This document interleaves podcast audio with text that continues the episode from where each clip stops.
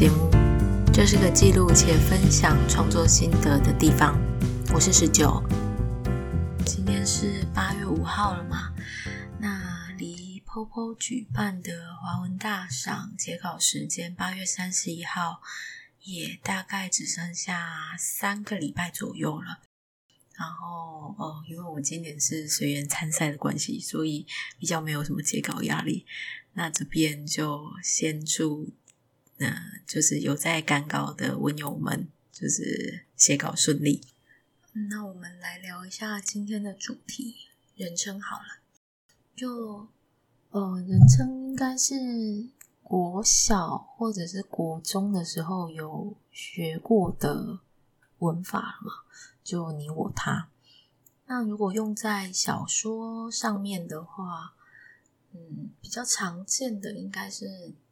就是第一人称跟第三人称，那也有第二人称啊，就是第二人称可能比较少一点点，可能会用在游记上啊，或者是呃，也有短片的，也有看过短片的使用。然后哦，我们先聊比较常见的第一人称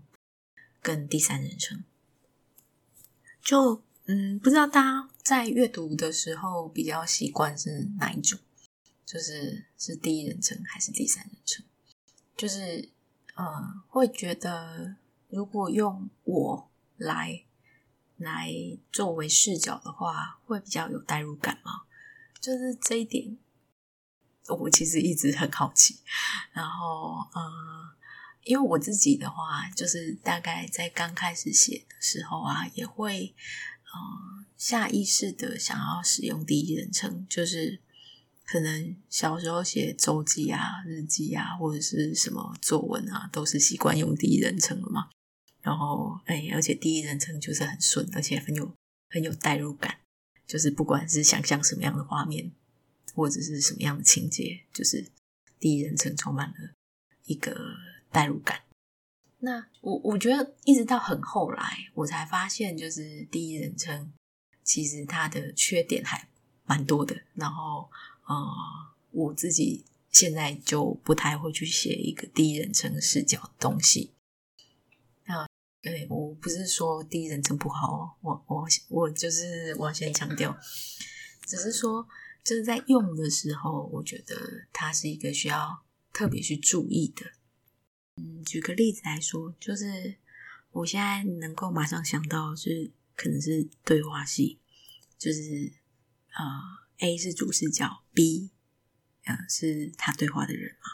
然后可能 A、B 是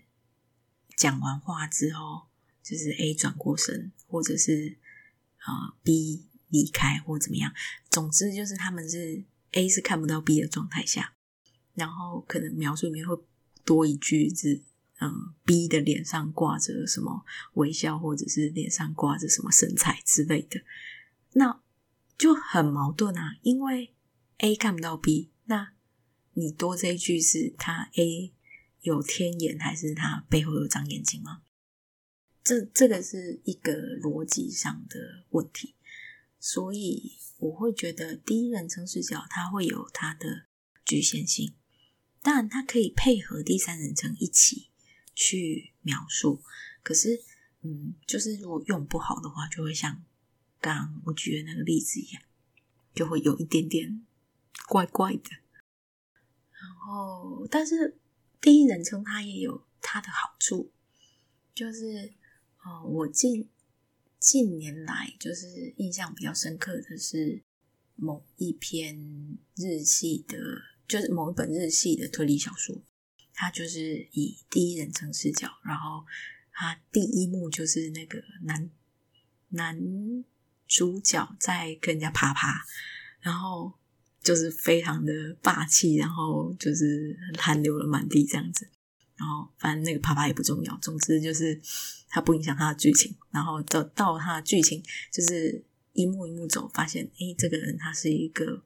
侦探，然后就是他被委托，然后要去处理什么事情。可是，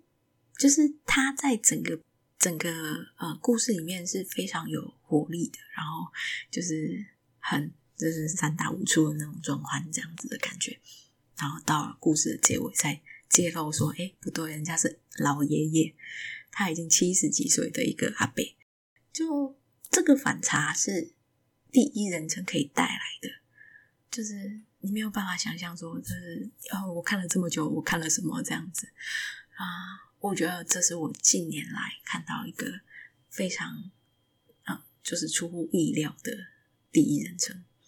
所以，嗯，就我我要讲的是第一人称不是不好。就是它有它的优点，但是它也有它的缺点。嗯，然后就是第三人称啊，第三人称的话，就是常见的有两种分类，一种是全知视角，跟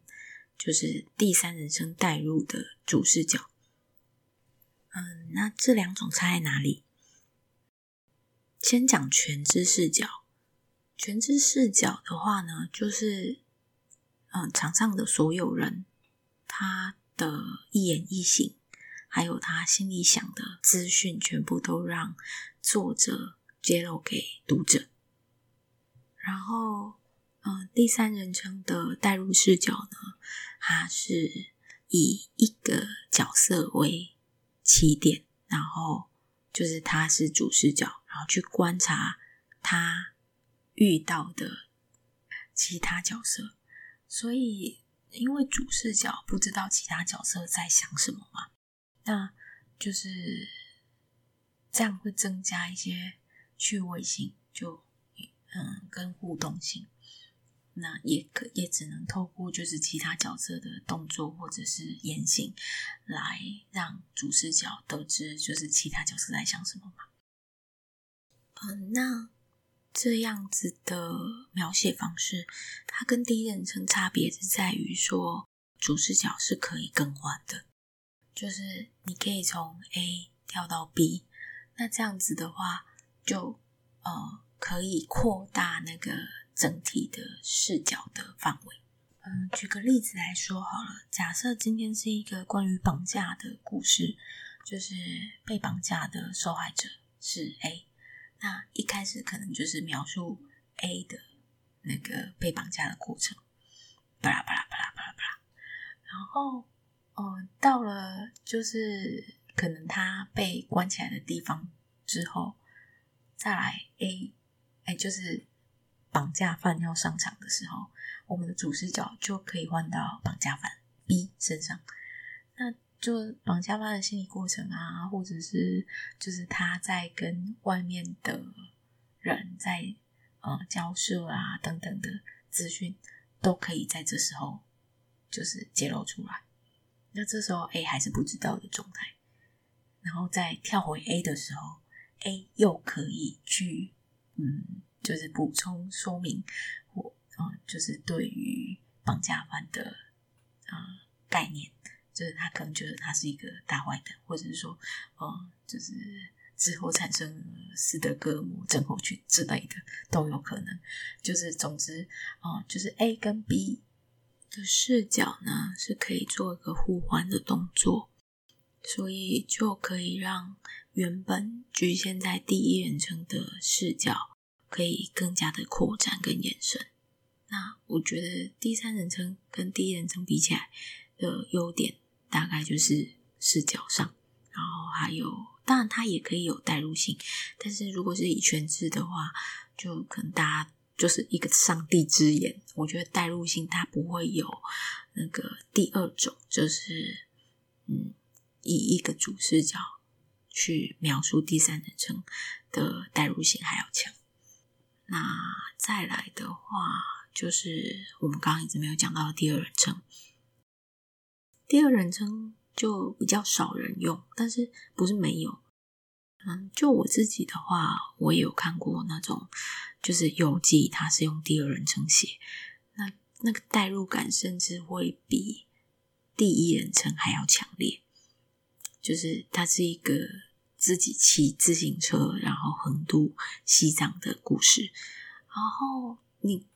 他从那个一开始就用你。去做一个描述，所以他在说你今天克服了什么事情，然后你今天呃在旅社里面拉了肚子，拉了就是脱水什么的，那个代入感真的是非常的强烈。然后最后他就是终于可以呃达成他的目标的时候，你真的是会为他热泪盈眶。嗯，所以就是其实人称这件事情啊，在呃使用的时候，只是嗯一二三人称，我觉得都可以用，只是说。就是你在用的时候，可能要注意一些重点，以防说就是让人家觉得，嗯，你这个逻辑上是不是有点怪怪的这样子？那今天就大概讲到这里。然后今天就是这些资讯，就多半是一些呃书籍啊，或者是网络上的资料。那如果有讲错或者是讲的不好的地方呢，就请大家多多担待这样子。那就。也分享一些自己写文以来的一些经验跟呃看文的一些想法啦。那呃之后就如果还有什么其他想要讲的主题，或者是哎大家如果有想听的，也可以就是跟我说，然后我会试着录看看这样子。那今天就到这里哦，拜拜。